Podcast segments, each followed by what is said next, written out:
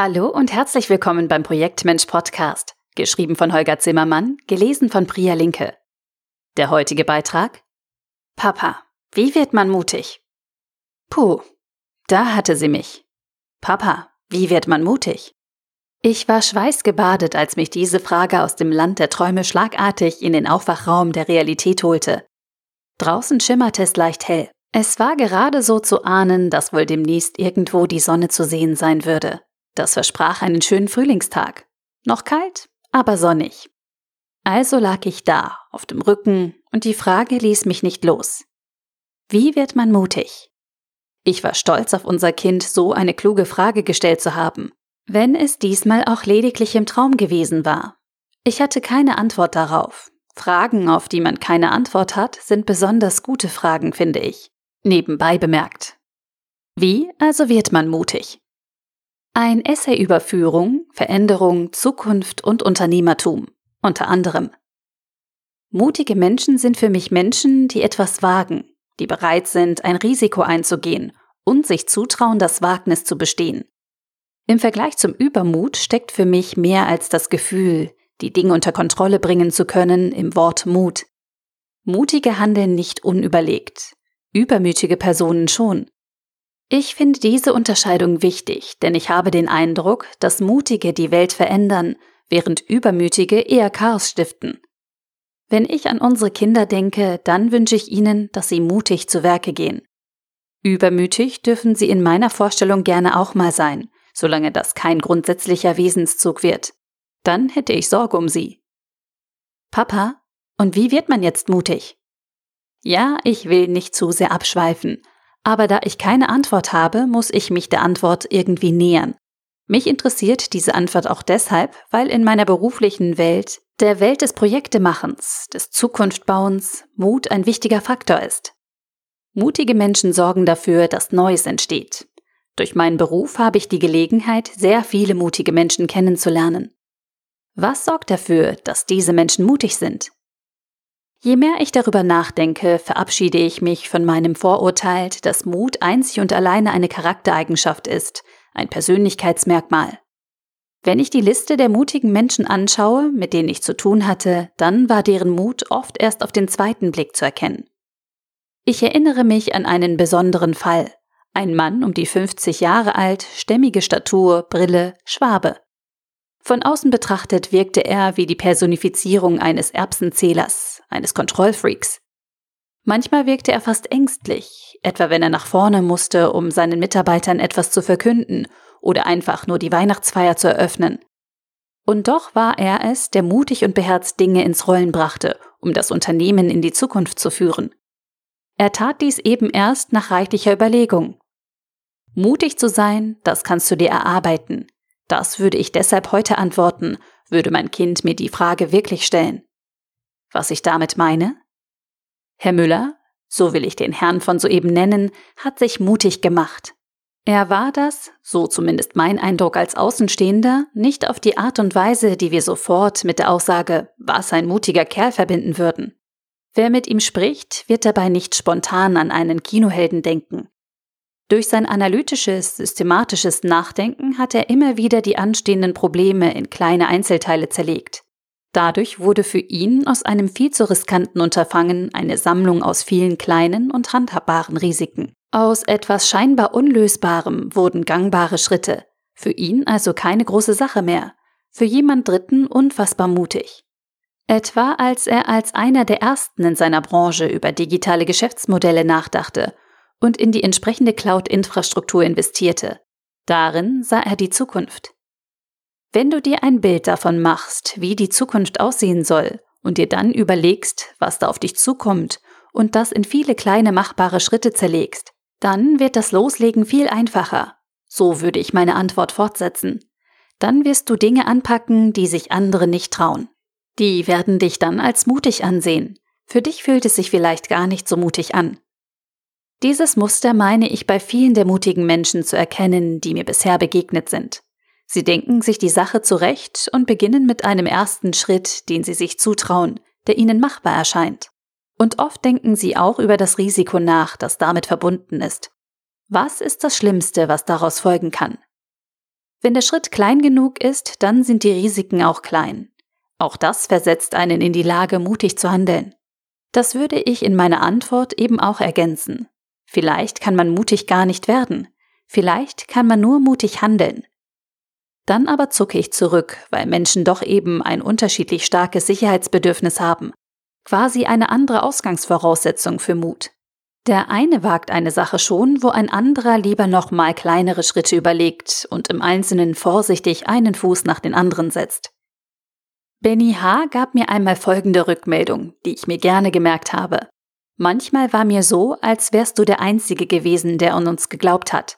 Dann habe ich mir gedacht, dass mir, dass uns das schon gelingen wird, wenn du uns das zutraust, obwohl ich selbst uns das gar nicht zugetraut habe.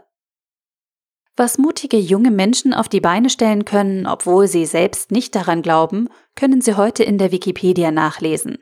Im Mai 2004 hatte ich laut Ja gesagt, als es darum ging, einen Paten für 30 Jugendliche zu finden, die ein Festival auf die Beine stellen wollten. Was dann folgte, hatte viel mit Mut zu tun.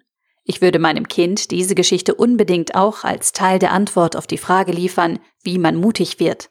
In der Rückschau war das eine verrückte Sache, die Benny, der Zitatgeber, für sich entsprechend zusammengefasst hat. Die jungen Macher hatten es geschafft, hier vor Ort in Horb am Neckar, einer kleinen Stadt mit rund 25.000 Einwohnern am Rande des Schwarzwalds, ein Musikfestival mit mehreren tausend Besuchern ins Leben zu rufen. Sie hatten allen Mut zusammengenommen, hatten etwas auf die Beine gestellt, was keiner von ihnen zuvor jemals gemacht hatte. Wie war das gelungen? Neben der Herr Müller Systematik des in kleine Bestandteile zerlegens kam hier noch ein zweiter Faktor hinzu. Das wurde mir aber erst im Nachgang bewusst. Ich nenne das externes Zutrauen. Da war jemand, eine Instanz, die den Machern die Sache zugetraut hatte. Ich war das in diesem Fall. Es hätte jedoch auch jeder andere sein können. Wichtig war, dass da überhaupt jemand war, der dieses externe Zutrauen verkörperte, nicht wer es war. Scheinbar hatte ich die ganze Zeit ausgestrahlt, dass das schon zu schaffen war, wenn wir die Sache nur planvoll genug angehen würden. Und ich hatte vermutlich die notwendige Reputation. Immerhin war bekannt, dass ich im Rahmen verschiedener Projekte immer wieder auch große Veranstaltungen organisiert hatte. Dem ein oder anderen war auch zu Ohren gekommen, dass ich am Start ins Wildall beteiligt gewesen sei, der Fusionsparty zum Start des Radiosenders SWR 3. Damals waren allein am Festival Samstag rund 120.000 Besucher gekommen. Damit war ich in meiner Patenrolle eine Art Mutstarthilfe für das, was die folgenden Jahre noch kommen würde. Wenn Holger meint, das klappt, dann wird er schon richtig liegen, könnte man die Stimmung beschreiben. Schon bei der zweiten Auflage war diese externe Zuversicht in Form meiner Person nicht mehr nötig. Die Truppe hatte gelernt, dass sie mehr bewältigen konnten, als ihnen bewusst war, und wie sie das angehen mussten. Sie waren mutiger geworden. Damit war aus dem externen Zutrauen Selbstvertrauen geworden. Im wahrsten Sinne des Wortes. Das Mini-Rock-Festival-Team vertraute sich selbst, Lösungen für die auftretenden Probleme zu finden. Warum auch nicht? Hatte schließlich schon einmal geklappt. Das ist Selbstvertrauen oder eben Mut. Wenn du mutig werden willst, dann hol dir jemand, der dir was zutraut, der dich ermutigt, im ureigenen Wortsinne. Das sollte jemand sein, dem man vertraut und bei dem man sich darauf verlassen kann, dass er bei Übermut auch warnen würde. In jungen Jahren sind das hoffentlich die Eltern, die diese Rolle einnehmen, im Verein gute Trainerinnen und Trainer, später im Beruf gute Chefinnen und Chefs, wenn man Glück hat oder gezielt danach sucht. Vielleicht auch Mentorinnen und Mentoren, womit wir mitten im Thema gute Führung landen. Doch Mut ist bei den Mini-Rockern auch deshalb entstanden, weil sie die Probleme selbst gelöst hatten. Viele Außenstehende waren über Jahre der Meinung, ich wäre das gewesen. Weit gefehlt. Das hätte ich niemals leisten können. Die Mini-Rocker hatten alles selbst organisiert. Ich hatte im Wesentlichen nur geholfen, ein Bild zu entwickeln, wohin die Reise führen würde. Das große Vorhaben in machbare Pakete zu strukturieren und Konflikte zu klären.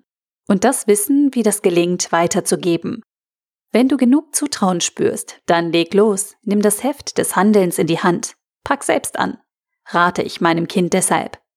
Denn nur daraus kann die eigene Zuversicht wachsen, dass man schon Mittel und Wege finden wird, die Probleme aus dem Weg zu räumen.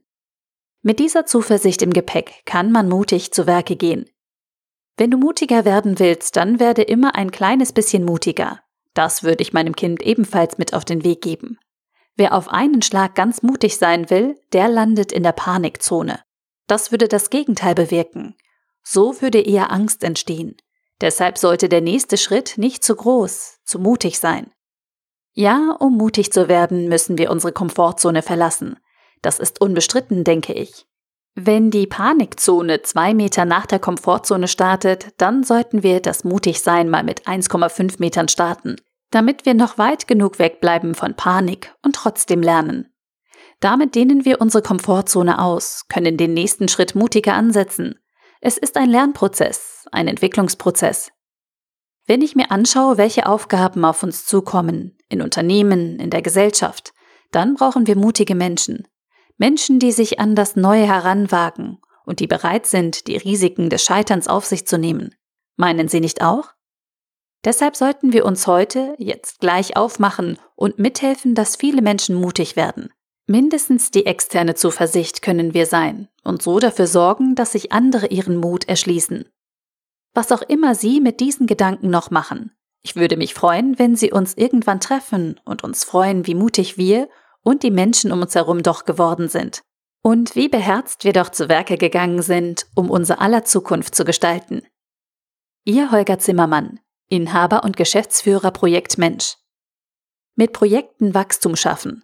www.projektmensch.com. Dieser Beitrag wurde gelesen von Priya Linke, Vorleserin bei Narando.